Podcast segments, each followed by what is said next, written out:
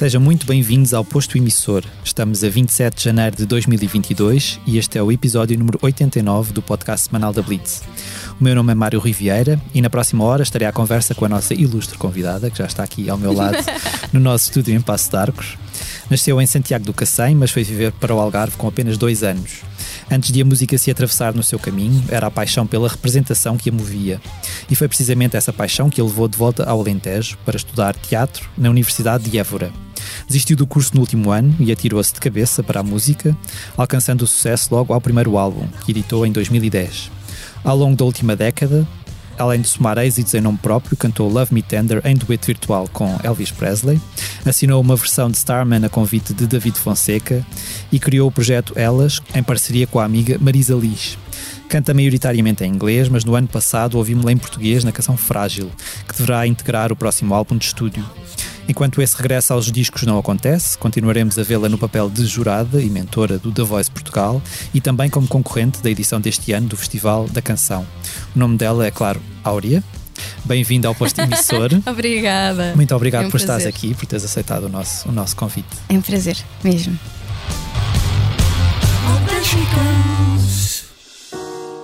Sempre fiz a cama onde deitei,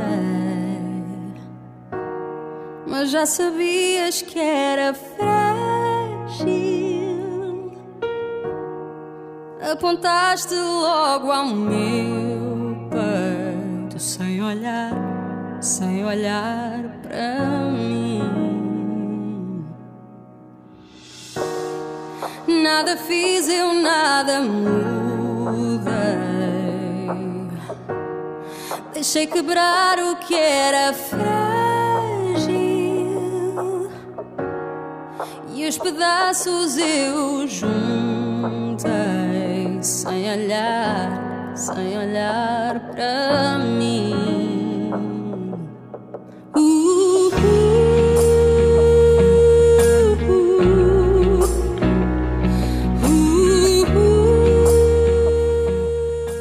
Áurea, pegando naquilo que acabei de dizer, tu de Hum. repente vais saltar da cadeira de mentora ahm, do The Voice Uhum. para o papel de concorrente ah, do Festival da Canção.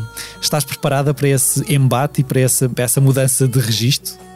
Ahm, na verdade, eu não estou a encarar como um concurso.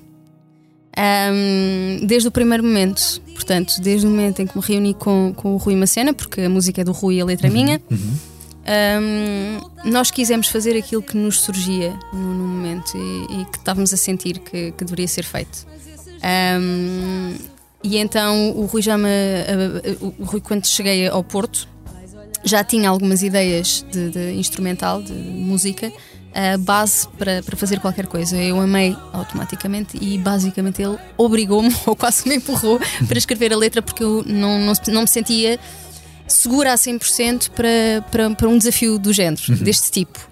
Ahm, então ele, ele lá insistiu tanto que a coisa acabou por dar-se ahm, e saiu. Isso porque tu, tu estás habituada a trabalhar com outras pessoas a escreverem para ti, não é? Sim, Mas sim, na sim, verdade, Essa, essa escrita de canções, ah, das tuas canções, dos teus discos, é uma, é uma experiência partilhada? Ah, como, como, é que isso, como é que isso funciona? Até determinada altura eu tive a maior sorte do mundo. Eu tinha o meu melhor amigo a escrever as minhas letras. Portanto, não há nada melhor do que teres uma pessoa que te conhece, Conhece bem, claro. a 100% a escrever para ti sobre os teus assuntos. Ele, basicamente, quando eu lhe dizia quero falar sobre isso, ele já sabia todos os contornos da situação. Ahm, portanto, eu sempre senti as palavras dele também minhas. Mas eu acho que é- esta, esta nova fase de começar a escrever e começar a compor surgiu também um bocadinho por necessidade, na- no, de- porque o Rui teve que sair. Ah, e, e está com outros projetos, está a trabalhar para a China com, com musicais, com uma série de coisas, ahm, faz orquestração também. E, e tor- as coisas tornaram-se incompatíveis, então ele teve que ir. E nós, como melhores amigos, só temos é que deixar voar. Vai, vai à tua vida. Ahm, eu vou estar aqui a assistir e a aplaudir todas as conquistas. Portanto, foi um bom final de relação. como- como- Completamente, completamente. E então a partir daí, hum, eu comecei a, a esforçar-me um bocadinho mais por, por tentar meter no papel aquilo que, que tenho na cabeça e que tenho no coração. Uhum. Um, é óbvio que nós temos pessoas a compor muito, muito bem e a escrever muito, muito bem, e vou trabalhar com algumas dessas pessoas, mas também senti a necessidade de ter alguma coisa uhum. mais, uhum. mais minha, mais uhum. íntima um, dentro do disco. Mas esta Why é, é uma das primeiras canções que tu escreveste? É uma das primeiras. Okay. Não é a primeira, mas é uma das primeiras. Okay. E em inglês, foi a primeira letra que fiz em inglês. Okay. Porque curiosamente, a primeira letra que me saiu foi em português. Apesar de não cantar maioritariamente em português, foi o que me saiu. Um, e esta música surgiu de uma, de uma vontade de não falar mais de histórias de amor, passando para o tema do, do, do why. Um, eu não quis fazer a típica balada de amor novamente. Eu já cantei muitas vezes músicas de amor. Eu tenho muitas músicas de amor nos meus discos. E um, senti necessidade de falar de outra coisa. Uhum. E daí falar da nossa, da nossa infância e um bocadinho da nostalgia de, de, de perder uh, aquela pureza que temos no início e, e que é uma consequência de, de, envelhecer, não é? Uhum. De nos tornarmos adultos e termos que lidar com uma série de coisas que, que se passam. É uma, é uma canção que começa assim em, em, lumbrando e depois de repente há uma grande explosão no, no, no final, não é? É um bem é, crescendo. É uma é? viagem, é uma espécie de uma sim, viagem. Sim. E divide a música em duas partes. Uh, na parte da, da memória, em que relembras aquilo que foste, uh, e a segunda parte passa imediatamente para o presente e para aquilo que tu és e que no que, no que tornaste. Uhum. E depois acaba com, com aquela explosão, não é? É sempre muito contida. Que essa canção já está cá fora e que uhum. os teus fãs já puderam ouvi-la, que feedback é que, tu, é que tu já tiveste da canção? Eu sei que nós tivemos, tivemos há bocado a ver Sim. E, e é a canção mais ouvida, pelo menos no YouTube, de todas as concorrentes, é a Ainda canção bem. que está com mais, com mais visualizações e mais Sim. audições. Que reações é que tu recebeste? Porque na verdade eu ouvi e, e, e percebi que há aqui uma, há, uma, há um marcar posição de uma mudança, não é aquilo que tu estavas Uhum. a dizer também. Há aqui uma mudança. Como é que, Sim. como é que os teus fãs reagiram a esta, esta nova fase da Áurea? Porque na verdade tu já estás também a preparar uma nova fase, não é? Uma nova fase, um novo disco, um novo Certo. trabalho. Trabalhar com pessoas completamente diferentes. É bom, é bom sairmos da nossa zona de conforto. Eu, Uhum. Eu digo isto a toda a hora. Um, para não ficarmos parados no mesmo sítio, para não estagnar, não é? Uh, os fãs reagiram muito bem, curiosamente. Eu tenho recebido mensagens ótimas, um, de muito apoio. Uh, uma coisa que, que, que me tocou particularmente é, é as pessoas perceberem uh, ao pormenor a letra e o que está escrito ali e sentirem a parte instrumental também, sentirem a música como ela é e como foi feita. No momento em que eu me reuni com o Rui uh, e, que e que aquilo saiu, em que fizemos aquilo, estávamos num determinado estado de espírito. E é engraçado ver. Uh, e até tens reações à música no YouTube um, e, e eu curiosa Ah, como sou, sim, não é? Prepara-te, porque isso, uh, o Festival da Canção há muitos vídeos, até vais começar a ter Ah, vídeos mesmo? de reação estrangeiros, é, um- é todo um mundo novo. Eu não sabia. E é muito engraçado tu, hum, tu assistires de início às pessoas ouvirem música e de repente ou começarem a chorar ou, ou perceberem imediatamente e ah, isto fala sobre a infância, isto é uma coisa muito íntima, muito particular. E é, é, é- é extraordinário ver isso a acontecer. E as mensagens têm sido incríveis mesmo. E esta canção surge hum, depois de há um ano tu teres lançado uma canção em português, o Frágil, Frágil, do que não, é uma, que, não, é uma- que não é uma versão da música do Jorge Palma, não é? É, uma, Não. é uma, uma canção escrita pelo Agir para ti. Sim. Hum, eh, o, que é que, o que é que esta o que é que estas duas canções dizem sobre esta nova fase de- do- da tua carreira que estás neste momento, como disseste, a gravar um novo, um novo disco? Uhum. Hum, tu já consegues apontar uma nova uma, uma direção do, do disco que estás a fazer? Ou ainda é muito cedo para, para perceber para onde é que ele vai? Eu acho que ainda é um bocadinho cedo, apesar de já ter muita coisa comigo eh, e já ter ido a estúdio e tudo mais, mas hum, eu acho que sinto cada vez mais a necessidade de partilhar. Partilhar música com outras pessoas, não ficar fechada dentro de, um- de um- de uma caixa, não é? E trabalhar sozinho ou com pessoas que eu já conheço há muito tempo. E tenho essa necessidade de ver novos pontos de vista, receber inputs, eh, ouvir a nova geração que, que, que compõe tão bem eh, a falar e a. a Pá, é muito bom, tem sido, uma, tem sido super enriquecedor juntar-me com estas pessoas, com estes novos compositores e artistas eh, e aprender. Porque há uma coisa que eu tenho muito medo: é, é de estagnar e de ficar no mesmo sítio e, e não evoluir. Uhum. Porque eu acho que o ser humano deve evoluir constantemente. Tu, até ao final da tua vida, tens que evoluir de uma forma ou de outra, eh, tanto pessoal como profissionalmente. Um, pessoalmente é bom que te tornes uma pessoa melhor ou que te vais tornando uma pessoa cada vez melhor e profissionalmente é exatamente a mesma coisa. Uhum. Tu não podes ficar ali fechado porque senão é a morte do artista, basicamente. E não te preocupes, eu lembro-me sempre disto porque, porque, porque, tu tens sempre aqueles fãs acérrimos que são isto no primeiro disco é que era, isto a Áurea, mas... a Áurea agora já está muito diferente, isto já não é aquilo que não sei. Sim, sim, sim, sim. Há, há pessoas que são muito isso. adeptas disso e há outras que efetivamente aceitam essa com, com, com muita abertura essa necessidade de evoluir e de mostrar coisas uhum. diferentes. Isso não é uma coisa que te preocupe Não, eu acho que tenho muita sorte, sabes? porque ele, eles apoiam as minhas loucuras todas, eles estão comigo em tudo e recebo constantemente mensagens a dizer: estamos contigo sempre. Uhum.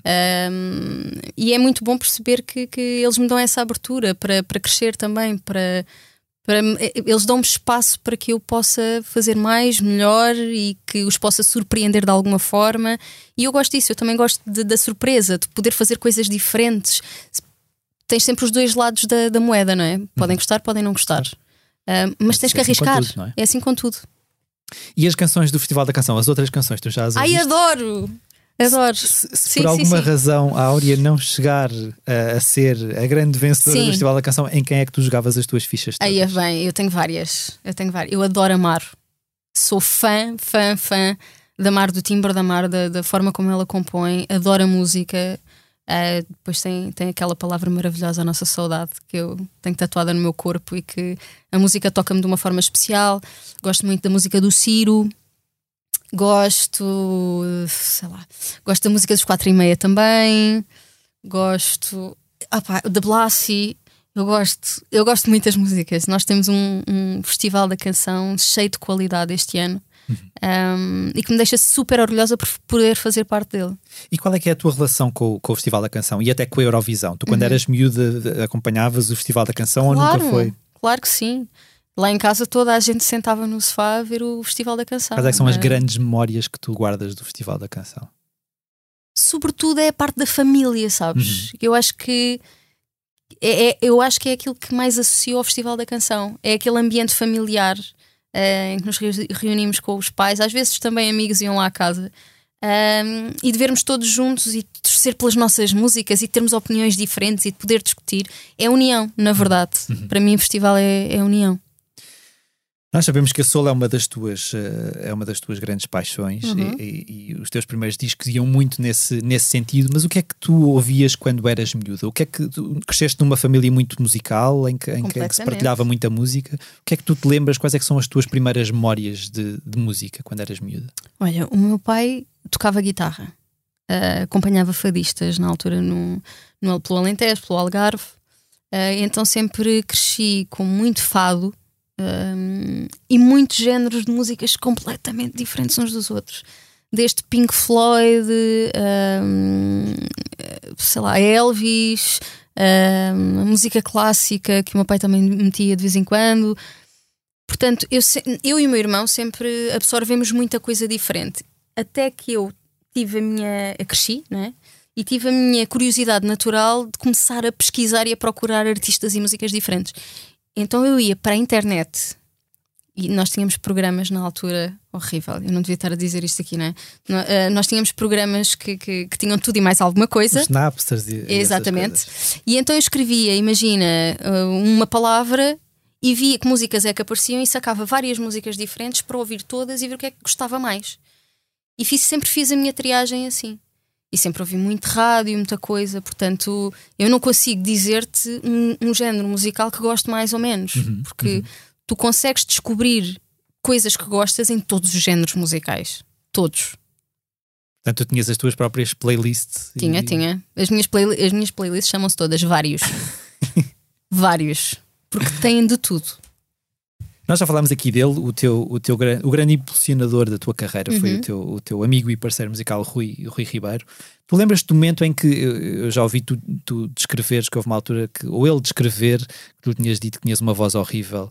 Ai, era ele, eu, pronto, era eu que dizia. E ele, te, e ele te incentivava e te incentivou e te disse que, que tu cantavas bem. Tu lembras-te desse momento em que, em, que, em que se fez alguma luz ali que tu percebeste que se calhar afinal até tinhas eu, eu, eu, na verdade, eu, eu sempre tive os pés muito bem assentes na terra e sempre fui uma pessoa de não gostar de construir expectativas muito altas, porque não gosto de desiludir, acho que ninguém gosta de se desiludir.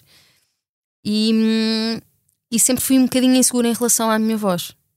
Uhum. Porque cada vez que eu ouvia em rádio ou em colunas ou whatever, tinha sempre aquela coisa de por favor, desliguem-me isto, tirem-me isto daqui que eu não consigo, eu não consigo ouvir-me. Uh, e mesmo agora ainda mudo rádio quando, quando passa a minha música.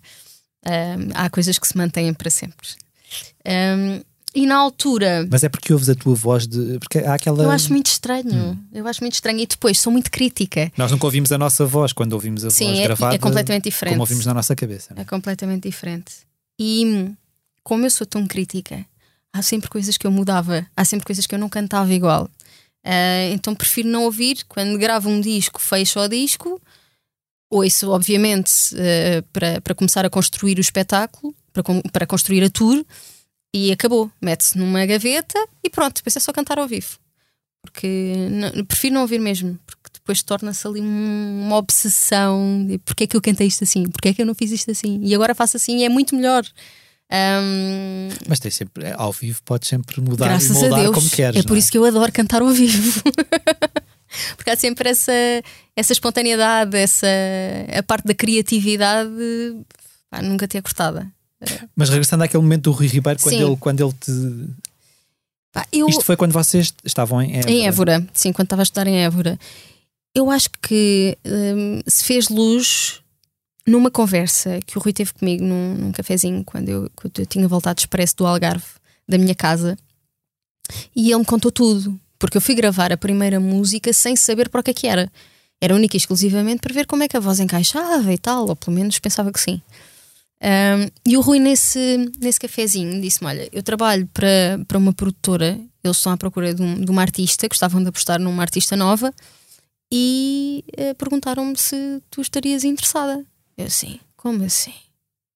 Eles gostavam de te conhecer. Queres ir a Lisboa comigo? Então tu eu fui a Lisboa. Eu, um bocado... eu, eu acho sempre que tudo, tudo é demais, não é? Uh, só quando tenho as coisas realmente à minha frente é que acredito nelas. Uh, e quando cheguei a Lisboa e, e entrei no estúdio, vi todo um mundo novo, não é? Não, não estava habituada a nada daquilo. E eles de repente dizem-me: Olha, hum, nós queremos gravar um disco com uma cantora nova, começar do zero e gostávamos muito que fosses tu. Queres? E eu fiquei calada, nem ai nem ui, não me saiu um único som. E tanto que eles me disseram: então, mas uh, não queres? É isso? Ai, quero, quero, quero, só estava aqui a assimilar. Mas a sério, isto é mesmo sério. Pronto, e acho que foi aí nesse momento que, que se deu aquele clique. Isto vai acontecer. E, e depois, quando comecei a ir para o estúdio, né? E foi nesse momento que percebeste que ias deixar o, o, teu curso para trás ou ainda insististe? Eu ainda insisti, ainda insisti durante uns tempos. Eh, já estava a fazer muitas viagens para Lisboa porque precisava de gravar coisas, precisava de começar a fazer promoções, porque o OK Right saiu, foi o primeiro single e saiu antes do disco sair, portanto eu já começava a fazer uma série de coisas e, e começou a tornar-se completamente insuportável. Um, foi essa canção que depois foi parar também aos Morangos com Açúcar? Foi o OK Right, foi uhum. a primeira. Uhum. E, que te levou ao teu primeiro concerto de sempre, não é? Morangos. Foi Morangos Live, não é? É o nome. Morangos Live. No pavilhão Atlântico. Exatamente. Foi um bom é começo, tu... não foi? Era isso que eu ia perguntar. Como é que de repente uma artista começa logo? O primeiro palco que pisa é o, é o maior palco, ou um dos maiores palcos do país, não é? Eu estava em pânico. Eu estava em pânico. Eu não sabia. Eu não sabia onde é que me havia de meter depois. Eu lembro-me que a primeira, a primeira música que cantei foi com o Vintém. Eh, cantávamos uma música da Alicia Keys os dois e ele começava a cantar primeiro. Então eu fiquei aquele tempo todo até, uh, até chegar à minha parte, a tremer por todos os lados na cadeira, a olhar para toda a gente, para aquela gente toda à minha volta e eu pensar: eu não vou conseguir fazer isto, isto não vai ser nada daqui, e agora isto nunca mais começa. E pareceu-me ali, aquele, aquele bocadinho pareceu-me tipo a história interminável, estás a ver? Uhum. Um, e depois, no momento em que abri a boca, tudo acalmou. E tu percebes que é, o, é o aquele é o teu espaço dessa forma, é, é, um, é, um, é um estado de espírito que, que se instala pá, que não tem nada a ver. É como quando vou começar um espetáculo. Antes de começar um espetáculo, eu estou a perguntar: será que há público? Será que há pessoas a ver? Será que hoje vêm pessoas? Será que isto vai correr bem? Será que vão gostar? Será que não sei o quê? E quando eu piso o palco e começo a cantar, acaba tudo. É, é estranho, é uma, é uma, coisa muito estranha. Mas há alguma coisa que muda em ti? É, é, é como se tu tornasse uma outra pessoa? É... Olhas não, para ti de fora, eu, de repente... Sou eu à mesma, tudo, tudo tranquilo, sou eu à mesma. Mas, pá, não sei, é a música. E depois, eu, eu vivo muito da banda e daquilo que os músicos também me dão. E, e tu sentires que estás ali com eles e que eles estão contigo, dá-te uma força incrível. E que as pessoas estão ali a ver também estão contigo. E tu começas a sentir isso, começas a sentir essa energia que vem lá da frente. E, e, é impossível não, não, não te tocar e não te dar uma força extra para tu esqueceres qualquer insegurança, qualquer nervosismo, qualquer pergunta. Tu só te focas naquilo. Uhum. Só te focas na música e em fazer o melhor possível. Tu, tu uh, eu já tu nunca chegaste a participar num, num concurso de talentos? Cheguei. Ok. Participei nos ídolos. Ok. Mas não entrei. Ok. Não e, entrei, e, o que é que essa experiência te trouxe de bom e de mau, não é? Uma coisa boa é que eu sempre fui assim, uh, de, de, não construir grandes, uh, grandes mundos, estás a ver? Não, uh, grandes escadarias, não, um, ehm, sempre tive os pés bem, bem, bem, bem assentes. E então, na altura, quando participei, até me convenceram a participar, porque eu sempre fui uma miúda super tímida, muito envergonhada para fazer o que quer que fosse, era, era preciso insistir muito, muito, muito, muito, muito. E então um, convenceram-me a participar no, no casting dos ídolos. E a minha atitude sempre foi: olha, se passar, passei, se não passar, não passei. É o que é, não, uhum. isto não, não decide nada. Um, e para além disso, o ambiente que se vive no, no, nesse tipo de, de, programas, nos castings, é maravilhoso. Nós passámos o dia inteiro a tocar e a, e a, e a cantar. Portanto, e fizemos amigos. Uh, eu falo ainda hoje com pessoas que conheci.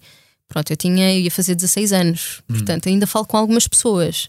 Um, e, e, foi essa, essa experiência que me ficou, na verdade. Aquilo que eles disseram dentro da sala eu, eu acho que percebia que era um programa de televisão em que eles tinham papéis, uhum. que eles estavam a representar papéis e que tinham que dizer certo tipo de coisas.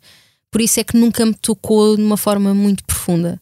Não me fez desistir, não me fez pensar menos na, na, naquilo, não, nada a ver. Tu achas que na altura tinhas estrutura para entrar num, num, numa competição daquelas? Não sei, não sei. Talvez não. Hoje, quando olhas para, não. para concorrentes do The Voice que chegam lá com 16, Ai, são maravilhosos. e pensas em ti com essa idade, Notas uma diferença? Eu acho que eles estão muito mais maduros. Um, e, e, e, são super criativos e já, já, fazem arranjos e tu vês o The Voice Kids e há crianças que já fazem arranjos musicais que é uma coisa mais complexa e que já compõem e que uh, já têm uma forma de interpretar os temas muito, muito pessoal, uma identidade muito própria. Isso é assustador, assustadoramente bom. Um, portanto, acho que temos o, o nosso o nosso meio, a nossa indústria muito bem entregue daqui a uns anos, porque eu acho que estão cada vez melhores. Quando o teu disco, uh, o teu primeiro disco saiu em 2010, uhum. uh, houve muita gente que, que, que dizia que, que, a Áurea de repente era, era a resposta portuguesa a nomes como a Amy Winehouse, ou como a Adele, ou como a Duffy. Tu alguma, alguma vez te fez confusão esse tipo de comparações, ou, ou, ou nunca pensaste demasiado nelas? Não, eu, eu ficava super feliz, na verdade. Porque tanto Amy, eu ouvia mais Amy Winehouse FI, ouvia muito pouca coisa, mas Amy Winehouse era uma das maiores influências que eu tinha, não é? Uh, desde a Amy, a Joss. Um, curiosamente, eu, eu descobri as raízes mais tarde, uh, desde a Rita Franklin, Detta James, tudo isso eu descobri mais tarde, depois de conhecer as atuais, que me fizeram apaixonar pelo soul, eu fui uhum. às raízes. Uhum. Um, e então, como é que eu haveria de ficar afetada ou, ou chateada com esse tipo de comparações? Era impossível. Uhum. Agradecia, como é óbvio. Muito obrigada. É, é um ótimo elogio. E, e, hoje, se eu fosse espiolhar uh, a música que tu tens no teu, no teu telefone, por exemplo, qual era a coisa mais estranha que eu iria encontrar?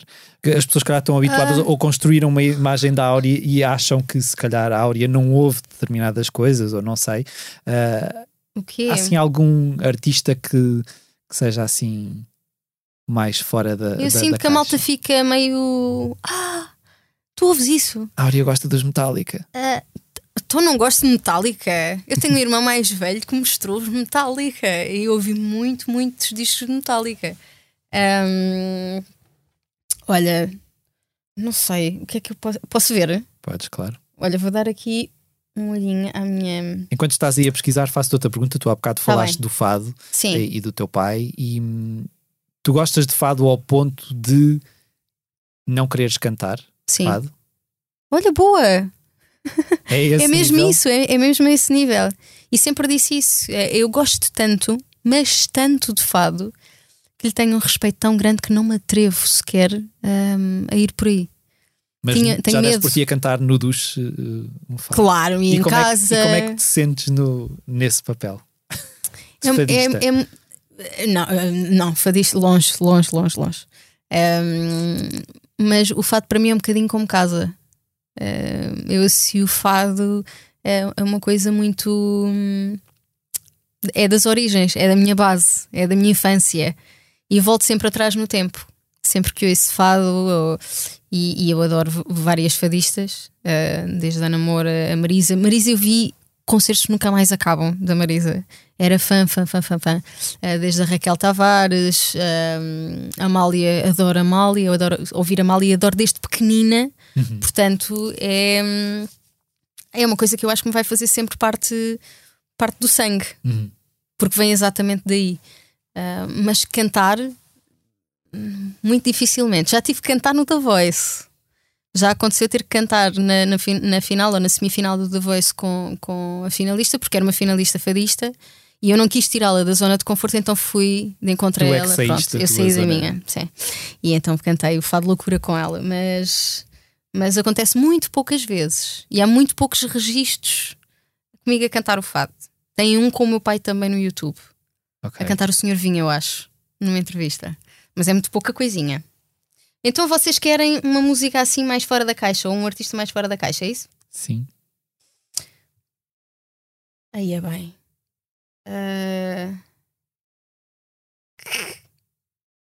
Pá, Bon Iver, Macy Gray, John Legend, Lúcia Muniz, Portishead, Lauren Hill, uh, Ryan, no doubt, Johnny Mitchell, Sara Tavares. Estão a ver tudo- tudo o que é que cabe- acontece aqui? João tudo cabe. Gilberto. Tudo cabe na playlist da. Zeca, Zeca Pagodinho. Hum, Ah, tem aqui um. Pronto, é a Anitta. Ok. É que a malta diz sempre tipo: Ah, Vai malandra. Pá, há, há situações para tudo. Tu estás no ginásio, não vais ouvir uma coisa mais, mais calminha, mais tranquila. Portanto, eu, eu sou capaz de ouvir a Anitta, sim. Voltando agora ao, ao- ao disco que tu estás a Sim. preparar, passando da Anitta para o disco que tu estás a preparar e Sim. falando do, da, Que não tem nada a ver com a canção- Anitta. Da canção, exato, pronto, vamos, vamos sublinhar isso. Ah, ah, parando na canção Frágil, Sim. quais é que são ah, as pistas que esta canção dá para, o- para o disco? Quando é que tu, para já, pensas em tê-lo cá fora? Uhum. Ahm, porque eu acho que os teus fãs devem estar ansiosos por Epá, eu por- espero por que seja saber. este ano, sabes? Porque já era para ter acontecido há mais tempo. Isto Mas houve, houve esta questão toda da pandemia acabou por atrasar Exatamente. também, não é? atrasou tudo. Uhum. Ficámos todos parados durante uma série de tempo, não é? Uhum, uhum. Não, não havia como. Vai ser um disco bilingue? Vai ser um disco bilingue. Sim. Ok. Com vários eh, cantores, compositores. eh, portanto, Não vou conseguir arrancar-te mais do que isso. eu já olha, já tinha dito, é um disco de partilha. É a palavra que define o próximo disco. Muito bem. Partilha. És uma pessoa muito reservada, no geral. Sou.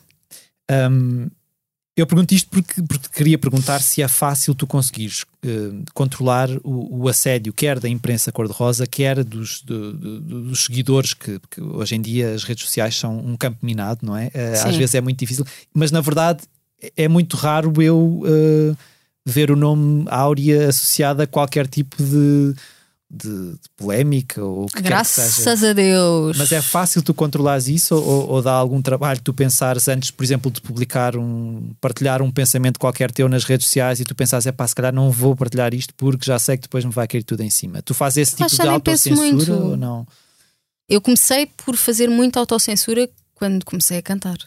Quando comecei a cantar era tipo, ok, agora tem câmaras, microfones, eh, toda a gente me está a ouvir, isto vai chegar a mais gente, isto pode ter um impacto muito positivo ou muito negativo ah, nas pessoas que estão a ouvir, e então é melhor começar a ter mais algum cuidado, porque eu sou, na forma de falar, sou muito, pá, digo tudo Uhum. o que tiver a dizer.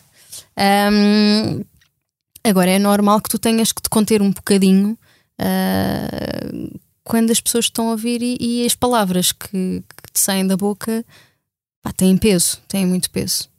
Portanto. Tem muito peso e hoje em dia tem muitas repercussões. Então uma, não. uma palavra errada numa frase Exatamente. certa, se calhar muda tudo, não é? Exatamente. Portanto, eu acho que já tenho isso naturalmente. Já me acontece naturalmente. Um, mas eu não sou uma pessoa muito polémica, na verdade.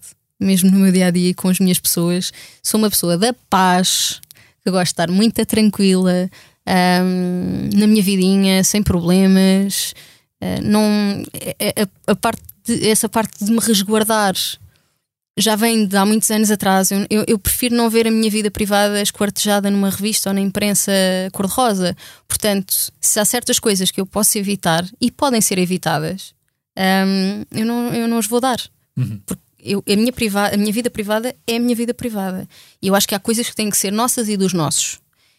E depois, como é óbvio, nós já damos muito ao público eu estou constantemente a dar muita coisa ao público. É uma presença constante nos ecrãs das pessoas também. É? Exatamente. Portanto, há coisas que têm que ser para mim, têm que ficar dentro do, do, do meu seio, de, da minha casa, uh, da minha família, dos meus amigos. E, e eu, eu, já disse isto antes, já não lembro quando é que disse isto, ou é, onde é que disse, mas para, eles, para que eles também se sintam um bocadinho especiais por ter esse bocadinho de nós que é só deles, uhum. que não é de mais ninguém. Portanto, eu, como eu não gosto de alimentar uh, grandes polémicas, prefiro estar no meu cantinho e, e não, não partilhar certo tipo de coisas. Eu acho que a única vez que vi o teu nome associado a, assim, a notícias mais patetas Sim. foi aquela questão do António Zambujo ao comentar o teu, uhum. a tua indumentária no The Voice e aquele rumor fantástico que surgiu de tu e a Marisa Liz serem namoradas, não é? Pois foi. Uh... Que surgiu do nada. Nós não fizemos nada. Nós somos duas amigas, duas cantoras, temos uma paixão em comum que é a música, decidimos partilhá-la com o público uhum. e de repente, pronto, é isto que sai. E, e como é que tu lidas com essas? É, é, que depois, a dada altura, são coisas que saem completamente uhum. de, de, do teu controle, da tua mão. Quer dizer, tu, é impossível tu controlares sim. os memes que surgiram quando ah, o Zambujo fez aquele comentário. É impossível tu controlares um rumor que depois, a dada altura, eu acho que, quer dizer, já sim. toda a gente comentava aquilo e eu sou uma pessoa muito tranquila, como te disse. E sou uma pessoa. Tenho as minhas inseguranças, como é óbvio, mas, sou, mas já tenho 34 anos, já ouvi muita coisa, já recebi muitas mensagens estranhas e, e más e, um, e destrutivas até. E neste momento eu já desvalorizo muita coisa.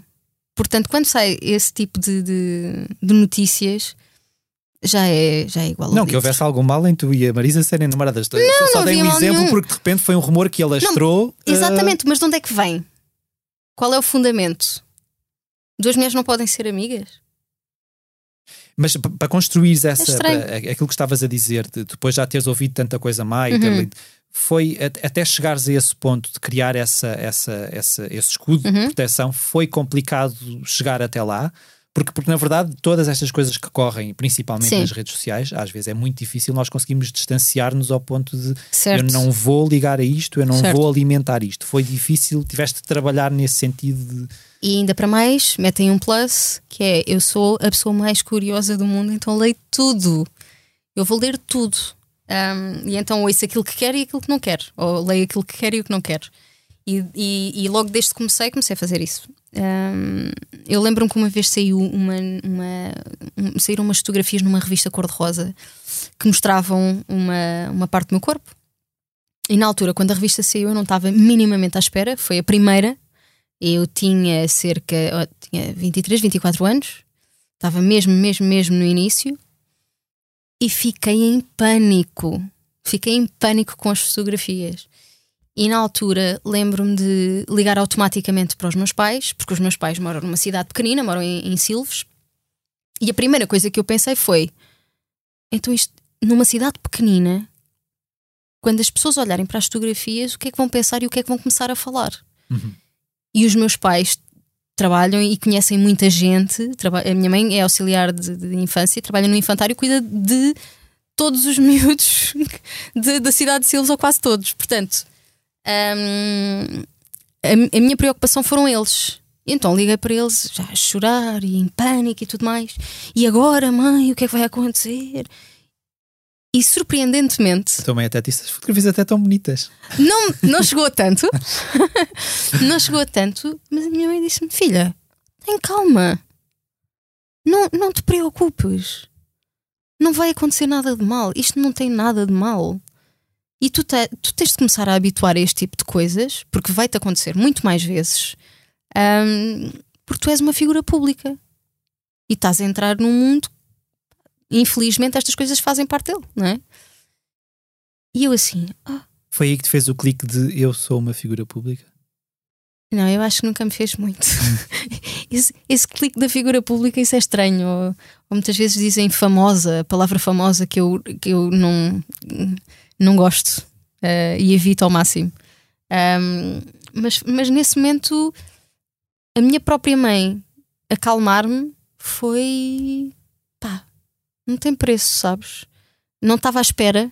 Pensei que a minha mãe ia ficar em pânico, tal como eu estava, uh, por mim também mas por muito que, preocupada que ela tivesse comigo e com aquilo que as outras pessoas iam dizer, ela, ela teve ali uma postura de. Opa, de, ela curou-me naquele dia. Eu tinha concerto nesse dia, estava. Estava com os nervos em franja mesmo. Estava super preocupada com tudo e mais alguma coisa, e depois a minha cabeça pensa muito uh, em, em, todas as consequências, no que é que vão dizer aqui, no que é que vão dizer ali, no que é que vão dizer no outro. Um, e ela acalmou-me, teve essa, essa capacidade, como eu acho que as mães têm, né? na verdade. Uhum. É, uma, é uma magia um, que lhes sai naturalmente. E, e foi o início, eu acho que foi o início. Foi, foi o primeiro clique. Uhum. Foi, ok, não podes dar tanto valor a este tipo de coisas. Não é por aqui. E se puderes resguardar-te, resguarda-te. Foi, foi um aviso, eu acho. Uhum. Essa primeira foi, foi um aviso para mim. Restando à tua, à, à, tua relação de amizade com a Marisa Liz, uhum. porque vocês nunca foram namoradas e não são não. namoradas, uh, vocês conheceram-se num bar em, em Lisboa onde, onde cantavam, onde, cantavam, as duas, certo? No, no Bar Templários. Que Isto foi muito antes de vocês pronto, estarem as duas juntas no, no painel de mentoras do The Voice. Isto foi em 2008 eh, ou 2009. Ok por volta de 2008, 2009. Então ainda foi, foi antes nós nos conhecemos. De, de Áurea começar foi a cantar. Foi antes do meu primeiro disco sair, porque para aí, um ano antes do meu primeiro disco sair, eu fiquei nos Templários para, para ganhar experiência, porque eu, eu tinha zero, zero experiência de palco, uhum. uh, zero experiência de tocar com músicos ao vivo, e foi todo um, um, um caminho muito importante e foi uma fase muito importante da minha vida porque me deu uma escola incrível. Tu tocares num bar não é nada fácil é muito complicado. Levas com a plateia mais difícil Exatamente. que possas encontrar. E se tu é? consegues cativar uh, as pessoas dentro de um bar que estão ali para, para conversar, para beber um copo, para não é propriamente para, para assistir ao concerto, não é? Uh, acaba por ser um bocadinho música de fundo. Quando tu consegues cativar essas pessoas, é uma vitória muito fixe, muito uhum, boa. Uhum. E, e, foi uma belíssima escola. Mas a Marisa também cantava uh, lá na altura? Sim, ou... ela, ela teve ela teve algumas bandas. Ela teve XL Fame. Os Dona Maria. Os também, Dona é? Maria. Uh, eu não sei se não teve outra banda antes. E vocês, aquilo fez clique logo? Ficaram amigas nessa altura ou foi só aquela, cruzaram-se? Nós entendemos muito, muito bem logo no, no primeiro encontro. Nós encontrámos no bar. Uh, já não me lembro se era eu que tinha cantado nessa noite ou se tinha ido ver alguém cantar. Uh, e apresentaram-nos e nós Uh, como, como qualquer menina que precisa sempre de companhia para ir à casa de banho, não é? Uh, nós, nós precisávamos de ir à casa de banho, fomos à casa de banho e ficámos horas a conversar sobre tudo e mais alguma coisa. Ficámos muito, muito, muito tempo a falar dentro daquela casa. O Elas começou a nascer aí. De certa forma, sim, começou a nascer aí. Uh, foi o início de tudo. Nós percebemos que, que havia ali muita coisa em comum um, e a Marisa é um coração bom, fogo. Não, não há como não, não gostar dela e, não, e ela não nos tocar mesmo na alma. Voltando agora à tua paixão pela representação, uh, tu já pensaste em terminar aquele curso ou isso é uma porta, uma porta que ficou fechada ali? Faltava-te um ano para terminar? Faltava-me um aninho. Eu, eu não sei. Uh, nunca, nunca digas nunca, não é? Não sei, pode ser que um dia um, ganhe novamente paciência e tempo para, para poder acabar o curso. Eu sei que era uma coisa que a minha avó queria muito que eu fizesse, porque já depois de eu lançar três, quatro discos, ainda ela me perguntava: Filha, quando é que vais acabar o curso? E eu assim, avó, eu trabalho. eu trabalho, eu não consigo ir agora para a universidade, não consigo conciliar as duas coisas, é impossível. Oh, filha, mas era importante. Era importante receberes do canudo, filha. Eu assim, ok. Sei que foi um desejo que ficou. Mas, mas uma, uma das áreas que, que mais me fascina é a psicologia e que eu já tinha pensado em seguir na altura. O meu irmão é psicólogo. O meu irmão é psicóloga, a minha cunhada é psicóloga, uma das minhas melhores amigas é psicóloga. Portanto, eu estou rodeada de psicologia é, e de psicóloga em todo lado. E é uma área que me fascina imenso. E não sei se um dia mais tarde não vou, não vou tentar aprofundar um bocadinho. Mas tu também passaste por um curso de linguística, não foi logo? Mas muito, foi muito rápido. Ok. Entrei na foi, é faculdade é isto, de letras. Não é isto? Não é isto. Foi mesmo só para perceber. Uh, eu lembro-me que o meu pai, na altura, até ficou um bocadinho chateado por eu ter ido para a linguística, porque eu pensava que, que poderia exercer linguística forense cá. Hum. É um bocadinho complicado. Pois. Não é a realidade dos Estados Unidos hum. e afins, pronto. E então, quando eu comecei a perceber que ou era professora ou ia trabalhar, não é muito por aqui, não é isto que eu quero. Este não era. Hum. Quando a, a, representação, quer dizer, tu, na verdade, participaste, integraste o elenco da Nazaré, uma uhum. novela da, da SIC. Como é que foi essa experiência? Uh, o que é que tu retiraste dali, daquela, daquela experiência? Olha, foi mais uma vez sair da minha zona de conforto completamente. Uhum. Uh, foi. Um, foi um relembrar, não é? Foi, eu, eu já não fazia nada que tivesse a ver com a representação, fazia, já fiz dobragens também, não é? Mas não é a mesma coisa. Um... E estás a trabalhar com a voz, não é? Estás a trabalhar com o teu instrumento Sim. primordial, não é? E é, é, é, adoro fazer dobragens, é assim das melhores coisas. É muito, muito engraçado e exige muito, muita concentração, muito. Uh, tens que, que tens que ser muito, não é exagerado, mas é. Só tens a tua voz para conseguir transmitir alguma coisa e para dar a vida àquele personagem, não é? Então tens que sentir mesmo aquilo ali à flor da pele. Tens, tens crianças a passar por ti e ouvir a tua voz e pensar tipo. Ah, isto é a voz Isto é daquela. Acontece? Eh, já me disseram que a reconhecem no filme. Isto é a Áurea, que é muito engraçado. Um, e, e, ainda não vi esse filme, por acaso, não devia estar a dizer isto aqui, não é? Uh, não, mas quero muito ver e ainda não conseguir ver o filme. Mas é muito giro o primeiro, portanto, ainda, e têm dito que o segundo filme ainda está mais engraçado, portanto tem que ir ver.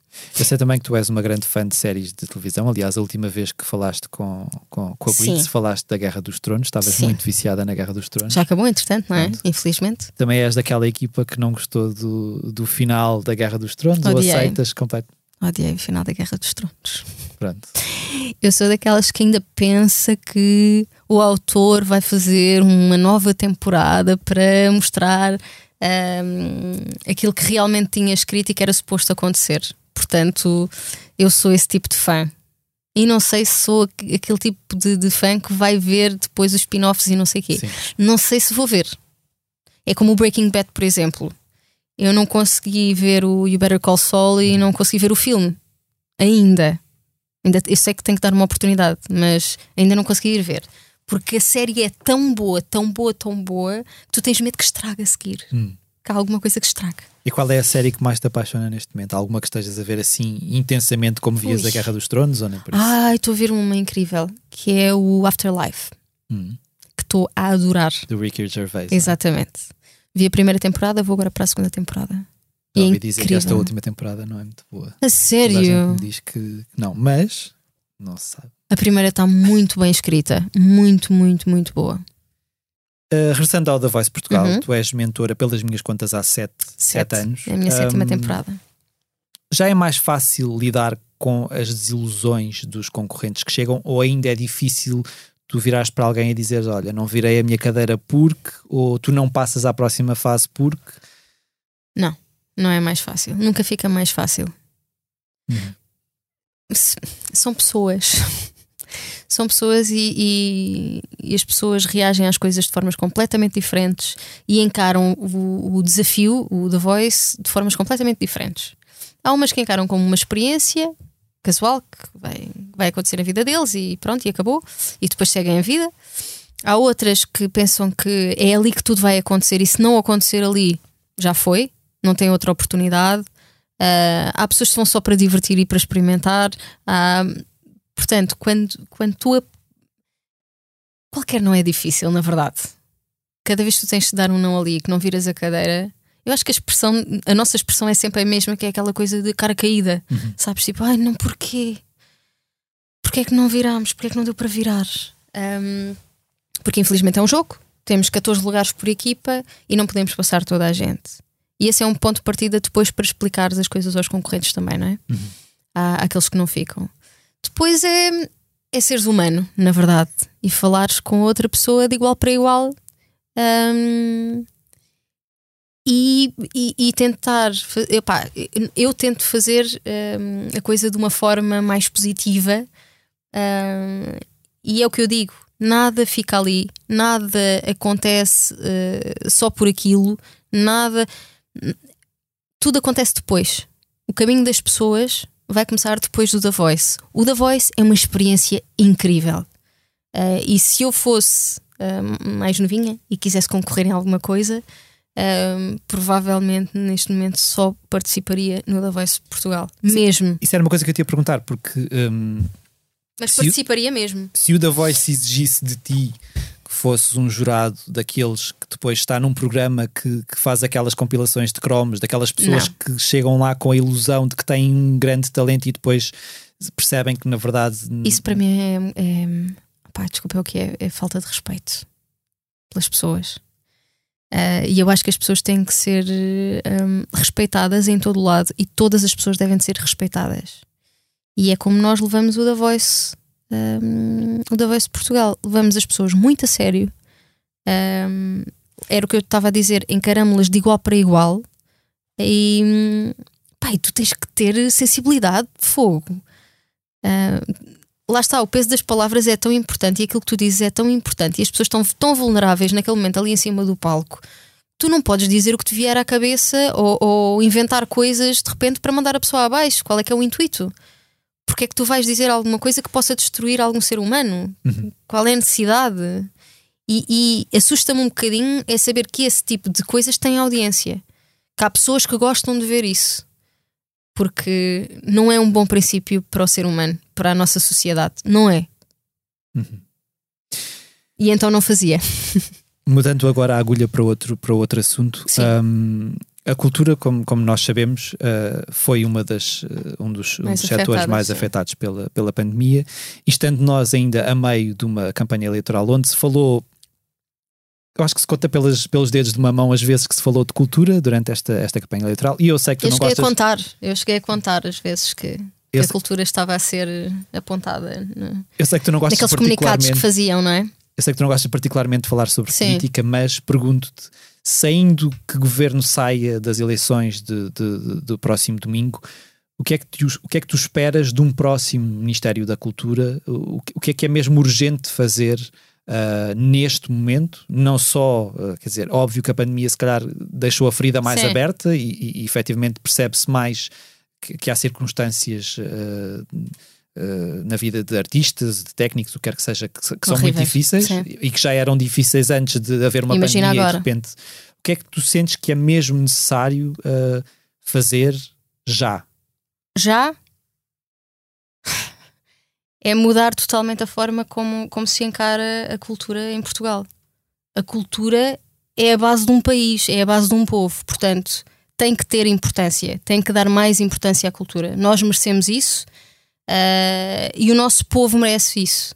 Portanto, acho que é, é das coisas mais importantes que a fazer é, é, é, realmente dar mais relevo à cultura e dar mais apoios à cultura, porque foram dados, mas, mas infelizmente foram, foram muito poucos, não é?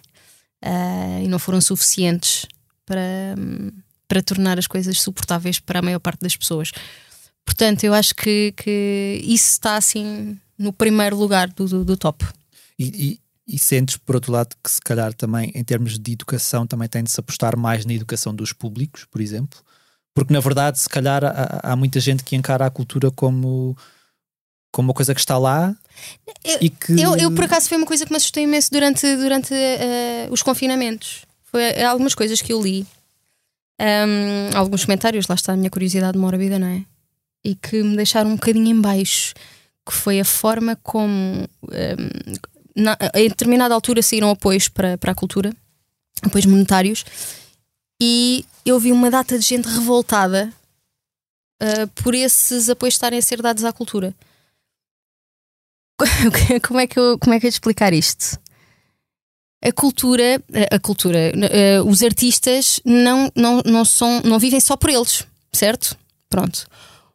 Eu nem vou falar dos artistas, vou meter os artistas a um canto, porque os artistas recebem um bocadinho melhor, está tudo certo, uh, vão tendo concertos, os técnicos vão rodando e vão, são, são, não recebem tanto. E então têm que trabalhar uh, normalmente nos verões para fazer uh, ali o pé de meia para conseguirem viver, sobreviver ao longo do ano, no inverno. É óbvio que vão acontecendo algumas coisas, mas o, o, o verão é aquele, aquela altura em que tu constróis né, a, tua, a tua rede para o resto do ano. E essas pessoas diziam que uh, eu, eu, queria, eu queria lembrar-me de um comentário em específico: foi dar dinheiro a esses palhaços. Isto, isto teve um impacto em mim, uh, porque de repente pensei: ok, esta, estas pessoas andam completamente à deriva, não é? Estão-nos a chamar palhaços a nós que damos voz a uma série de coisas, que ajudamos quando, quando é preciso, nós estamos lá para ajudar o que for preciso. Em, em inúmeras causas que já apareceram, nós estamos no, no, sempre à frente para poder dar a nossa voz e o nosso trabalho e o nosso amor por aquilo que fazemos para ajudar quem for preciso. E não é só isto, é a forma como tornam o nosso trabalho completamente irrelevante e como se fosse uma espécie de entretenimento só. É uma coisa que tu disparas e está ali a tocar e pronto, não tem importância nenhuma. É, é tornar. É valorização. É, é, completamente. E eu senti isso de uma forma tão. Te, isso teve um impacto muito, muito forte em mim. E fui mesmo abaixo nessa altura. Fui mesmo. Eu, eu, eu presumo que. E, e estavas aí a dizer que. Quer dizer, se calhar estavas a referir aos artistas que, que efetivamente conseguem. Eh, porque há muitos artistas que se calhar não têm não têm tanto ou não têm tantos concertos ou não conseguem sim, exatamente. ou não sim, têm sim, aquela sim. segurança monetária e, e, no teu caso eu até presumo que dizer, tendo o The Voice acaba sempre por, por ajudar a colmatar sorte, muitos, muitos, concertos que não tenham sido apesar de tudo conseguiste manter uma agenda mais ou menos preenchida durante estes dois não, anos ou, ou, foi um arraso grande no... foi completamente mas eu acho que foi para todos os artistas nós tivemos muito poucos concertos. Uh, olha, no primeiro ano, eu, eu, não, eu não vou dizer números porque não Sim. os tenho presentes na minha cabeça. Mas, mas tudo o que nós tínhamos marcado, basicamente, ou foi adiado ou foi cancelado, sendo que a maior parte foi cancelada. Porque depois, a partir de determinada altura, também eh, havia algum receio de, de, de não, levar o evento isto... para a frente, porque poderia ser um foco de contaminação e, e é complicado, então preferiam não arriscar. Que isto não ia durar tão pouco, tão pouco tempo, portanto, já adiar ia ser estar a adiar sim, consecutivamente, sim, sim. não é? Portanto. Portanto, olha, foi o que foi. Foi, foi uma altura péssima, ainda não, não voltámos minimamente aos, aos normais, não é? Uh, e a esperança é que agora com a vacinação e tudo a acontecer, pode ser que dentro de pouco tempo, ou relativamente pouco tempo, possamos voltar a, a, reconstruir as nossas agendas, a, a, pensar numa tour, que é uma coisa que nós não pensamos agora, em lançar um disco, mas, mas está tudo agora, agora está tudo muito uh, incerto. É? Incerto, é? sim. Não, não, tu não sabes o que é que funciona, o que é que não funciona, o que é que deves fazer, o que é que não deves fazer. Uh, quando é que deves lançar? Quando é que não deves lançar? Será que deves marcar agora um concerto especial? Eu tinha um concerto de 10 anos para fazer, que adiei dois anos, basicamente, não, não aconteceu. Um, aconteceu de outra forma e, e, dois anos depois, não é? Mas um, temos de trabalhar agora um bocadinho com esta incerteza toda e com este desequilíbrio todo que está tá, tá a acontecer no mundo inteiro. E há muita angústia associada a isso, ou tu és uma pessoa otimista que consegue lidar com, com, com esses. Com essas inconstâncias e com, e com essas frustrações, não é? Uhum. De uma forma até uh, segura. Eu tento. e posso dizer que tive várias fases. Na, logo na, na, no primeiro isolamento, ainda não sabíamos bem tipo, o que é que isto era, quanto tempo é que iria durar. Uh, diziam que, eu lembro-me que diziam que em setembro, ah, em setembro isto vai voltar ao normal e já vamos poder continuar a trabalhar e continuar a fazer coisas e tudo mais. E, e lembro-me na altura de dizer: hum, não me está a parecer nada. Chama-lhe intuição, chama o que quiseres, mas. Um, não ou então, pessimismo, não ou então é o meu pessimismo. Sou um bocadinho, ou então tem a ver com isso. Uh, já, já, lá está. Expectativas, hum, não, não vou levantar muito porque não me parece que vai acontecer. Uh, e, e, realmente não foi em setembro, nem foi em janeiro, nem voltou a ser em setembro, nem tivemos ali algumas abertas em que, em que pudemos fazer algumas coisas e remarcar algumas coisinhas, mas foi, foi muito pouca coisa, nada a ver com, com o normal, não é? Agora, para, terminar, para terminar esta primeira parte do posto emissor, vou-te fazer uma pergunta que, ao, ao, investigar para esta nossa conversa, Sim. encontrei muitas vezes uma referência a uma viagem que tu querias fazer à Índia. Essa, essa viagem já aconteceu? Ainda não. Ainda não aconteceu. Ainda não. E, e, talvez ainda não tenha acontecido porque ainda não foi o momento certo, porque eu sei que vai ser uma viagem especial e que, e que me vai ensinar muito e que me, e que me vai fazer mudar. Eu tenho a certeza disso. Portanto, estou à espera do momento ideal para poder tirar. E sei que não pode ser uma viagem de um mês, eh, de um mês, de uma semana ou duas semanas.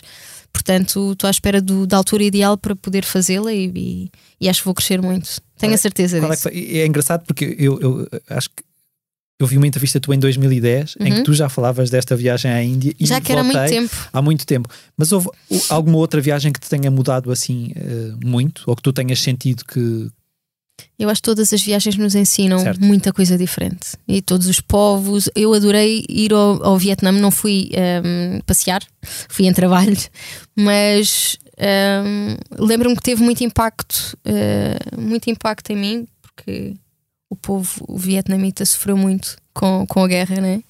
Uh, e curiosamente são pessoas tão amáveis, tão hospitaleiras, tão, tão doces Uh, e tive a oportunidade de fazer o concerto e no dia a seguir consegui ir a alguns museus e, e saber um bocadinho da, da história, não é?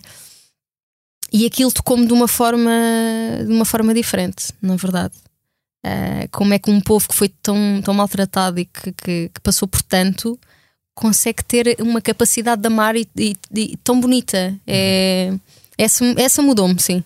E como é que foi essa recepção a esse concerto? Um concerto áurea no Vietnã, de repente? Como é que isso surgiu e, e, e, como, é que, e como é que foi essa, Olha, essa experiência? Foi num, num contexto de um festival.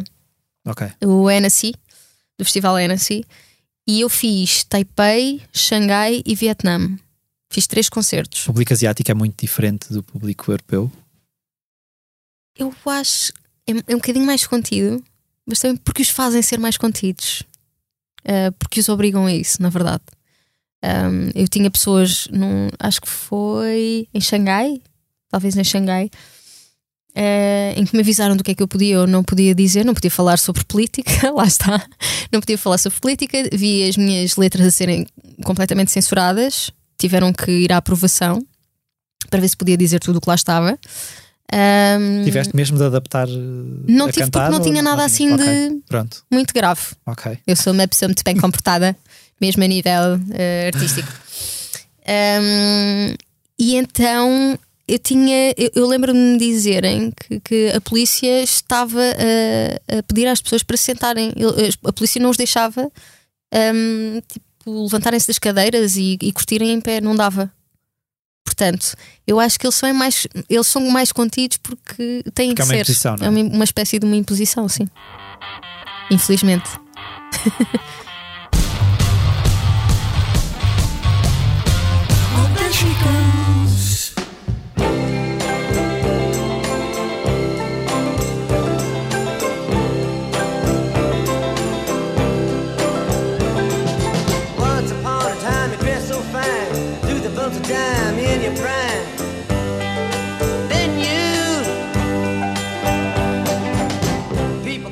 Entre os assuntos que marcaram a última semana, há uns mais felizes do que outros. Começamos por uma notícia que certamente deixou Bob Dylan bastante feliz. O músico norte-americano vendeu à Sony Music a totalidade da música que gravou ao longo de mais de seis décadas, o que inclui 39 álbuns de estúdio, 16 compilações, singles, raridades e até material que venha a gravar no futuro.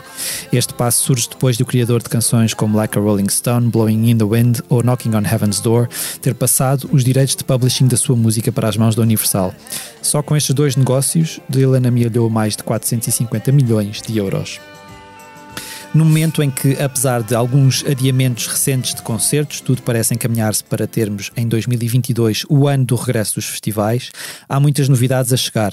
A primeira edição do Sonar Lisboa, agendada para os dias 8, 9 e 10 de abril, confirmou mais de 40 nomes de uma vez só.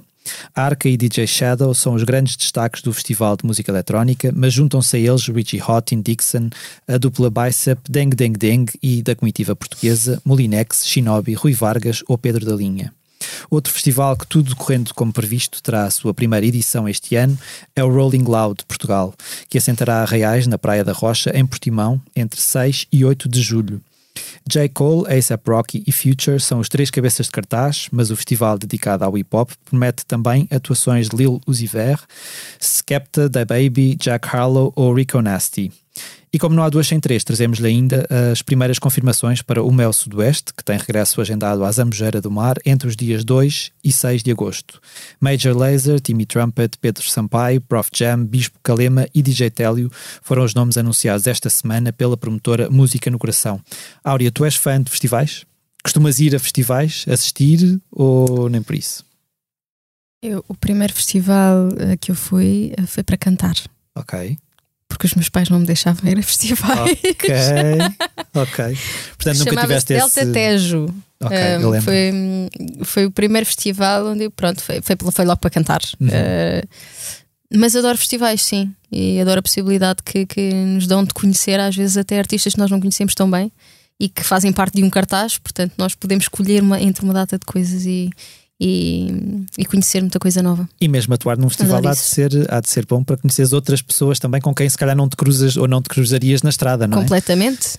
Eu tive, eu, Os bastidores, se calhar, se eu servem tive a oportunidade não é, de, de ver um, cranberries em cima do palco, que era uma coisa que nunca na vida sequer eu.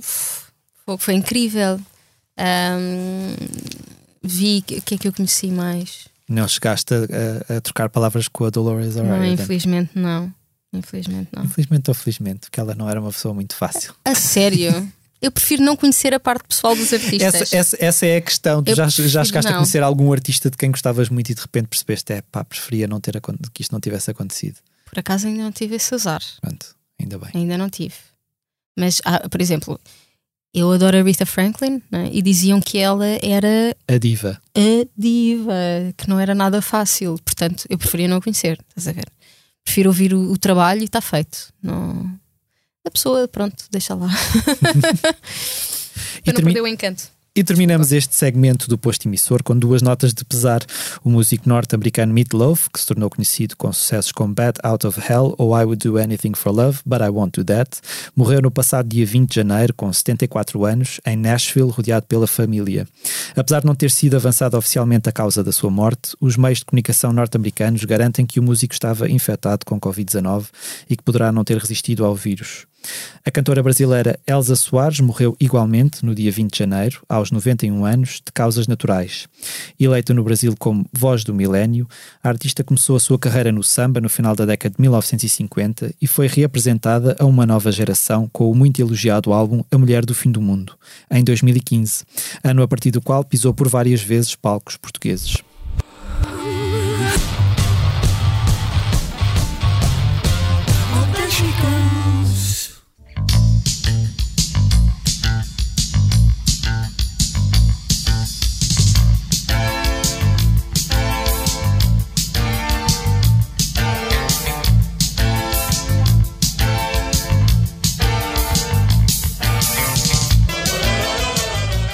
No segmento do posto emissor, em que habitualmente falamos sobre aquilo que andamos a fazer aqui na redação, deixo uma sugestão de leitura em blitz.pt.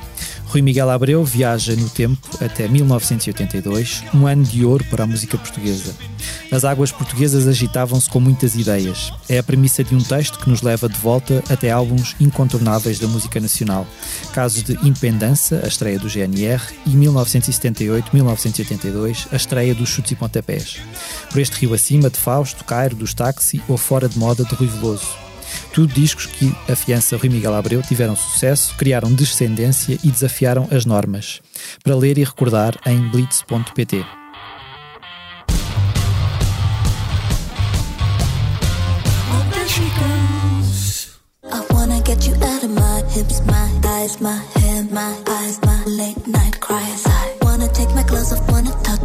Hips, my thighs, my not yours, all mine. Yeah, wanna you out of you out of my my my wrongs, my rights. Yeah, listen to the rhythm and make no compromise.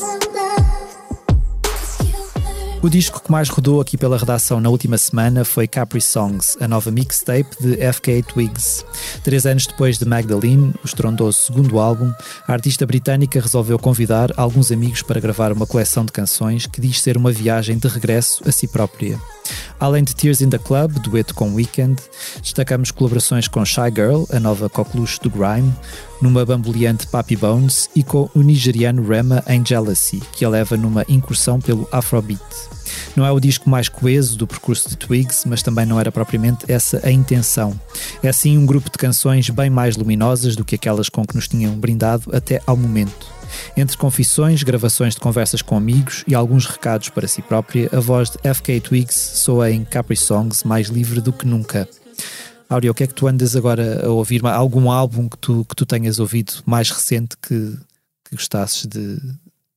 Olha, eu. Uh, um, não é tão recente, mas é um álbum que eu acho que realmente é extraordinário e que já não me acontecia há, há algum tempo não ouvir um tipo um disco do início ao fim, deixá-lo a tocar e ouvir mesmo tudo do início ao fim com a mesma atenção. Um, Já estamos muito formatados para as playlists do é, Spotify, não é? Não é? Portanto, uh, Elray X. Uhum. Eu gostava de dizer o nome do disco, mas digo-te já. É incrível, não sei se conheces. Conheço o X, sim senhor. Pronto. E é este disco. Ah, onde é que ele está? Diz Don. Então deve ser. Don, mas Don é o nome de uma música também do disco. Mas é capaz de ser o nome do álbum. É? Já não me lembro. Mas é este. Mas, ok. Ouçam, tipo. É uma, é uma viagem do início ao fim este disco. É incrível. Tem assim uma sonoridade do outro mundo. Os videoclipes são com bom gosto, uhum. assim, pff, do outro mundo. E pronto, acho que este é dos discos que eu uh, descobri, há, mas já descobri há mais, há mais tempo, mas é o dos que eu ouço constantemente do início ao fim e que ponho lá em casa, deixo tocar e vou fazendo a minha vida. E deixa-me assim, ah, num estado de espírito é, no ponto certo.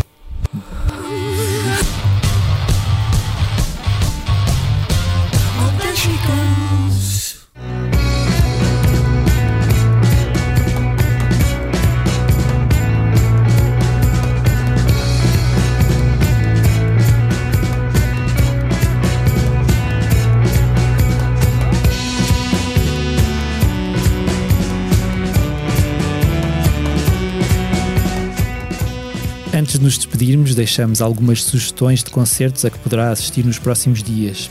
Esta quinta-feira, 27 de janeiro, Totrips e João Doce levam o novo projeto, Clube Macumba, ao palco do Centro Cultural de Belém, em Lisboa. Mais a norte, em Aveiro, Sean Riley and the Slow Riders tocam no Teatro Aveirense. A 28 de janeiro, Pedro Brunhosa atua no Convento de São Francisco, em Coimbra, repetindo a dose no dia seguinte no Cine Teatro de Estarreja. Salvador Sobral leva o álbum BPM ao Centro Cultural de Lagos, a 28 de janeiro, e ao Centro Cultural Vila Flor, em Guimarães, a 29 de janeiro. Também no dia 29, os Capitão Fausto atuam no Teatro Municipal de Bragança e Gisela João canta no Teatro das Figuras, em Faro. O canadiano Brian Adams tem concertos agendados para o Multiusos de Gondomar a 29 de janeiro e para a Altice Arena em Lisboa a 30 de janeiro. Os brasileiros J Quest atuam no Campo Pequeno em Lisboa a 30 de janeiro e no Altice Fórum Braga a 31 de janeiro. Rodrigo Leão leva o seu Cinema Project ao Cineteatro Loltano em Lolé a 1 de fevereiro e Paulo de Carvalho dá quatro concertos no Auditório Carlos Paredes em Lisboa entre os dias 3 e 6 de fevereiro. Ora, o teu próximo concerto, pelo que eu sei, vai ser. Dia uh, 12 de fevereiro. No festival Às vezes o Amor. Exatamente. No. Luísa Todi. Luísa Todi. Sim. Já tens mais concertos marcados para lá desse ou ainda. Já tenho alguns concertos marcados um, ehm, e algumas propostas de concertos que ainda não estão anunciados, mas vão ser a seu tempo. Ok, portanto o verão afigura-se. Vamos ver, não é? Se tudo correr bem, vamos, vamos conseguir voltar à estrada espero eu, não é? Vamos ser positivos, vamos ser otimistas. Exato. she goes. if one day you're gonna be an honest man? Who knows if your word can fight to reach the front line seat? Right now, you don't about your life goals. You find someone to do the dirty job while you stretch your legs. Cause you're so much clever. Chegamos assim ao fim de mais um posto emissor. Fica o nosso agradecimento mais uma vez à Áurea uh, por ter aceitado o nosso, o nosso Foi um convite. prazer. Espero que tenhas gostado. Os temas de abertura e conclusão do posto emissor são da autoria de Legendary Tigerman. Eu sou Mário Riviera e a edição multimédia esteve a cargo de João Luís Amorim. E como sempre, nós terminamos com a leitura de um, de, umas, de um poema, Sim. de uma letra de uma canção. Não sei muito bem o que é que nos trouxeste, mas É assim, vamos ficar já a saber. eu vou. hum, é uma letra de, de Rui Veloso, eh, de uma música de Rui Veloso. Eh, porque só fazia sentido ser assim. O, o Rui Veloso é um dos, ar- dos artistas mais importantes eh, para mim no, no, no, no meio da música cá em Portugal e foi uma das maiores influências que eu tive no meu caminho e, e naquilo que faço. Eh, foi dos primeiros concertos que vi ao vivo. Um, é, é, é um artista basicamente que eu venero, adoro o Rui Veloso. Portanto, só fazia sentido trazer uma Já música chegaste dele. a cantar com ele? Ainda não! É um, é um dos duetos que, que eu tenho na minha bucket list. Que eu adorava que acontecesse. Temos um novo álbum da Áurea à espreita. Vamos É, não é? Deixa, fica aqui já o convite feito ao Rui Veloso. Agora, eu, eu, as músicas dele, as letras dele são deliciosas. Aliás, e de Carlos T. Um, o Prometido é Devido, por exemplo. Força. Quase que apetece cantar, não é? Naquele trilho secreto, com palavras santo e senha, eu fui língua e tu dialeto, eu fui lume e tu foste lenha. Fomos guerras e alianças, tratados de paz e peçangas. Fomos sardas, pele e tranças, popeline, sede e ganga. Recordo aquele acordo bem claro e assumido. Eu trepava um eucalipto e tu tiravas o vestido. Dessa vez tu não cumpriste e faltaste ao prometido. Eu fiquei sentido e triste. Olha que isso não se faz. Disseste que se eu fosse audaz, tu tiravas o vestido. O prometido é devido. Rompi eu as minhas calças, esfolei mãos e joelhos, e tu reduziste o acordo a um montão de cacos velhos. Eu que vinha de tão longe, do outro lado da rua, fazia o que tu quisesses, só para te poder ver nua. Quero já os almanaques do fantasma e do patinhas, os falcões e os mandrakes.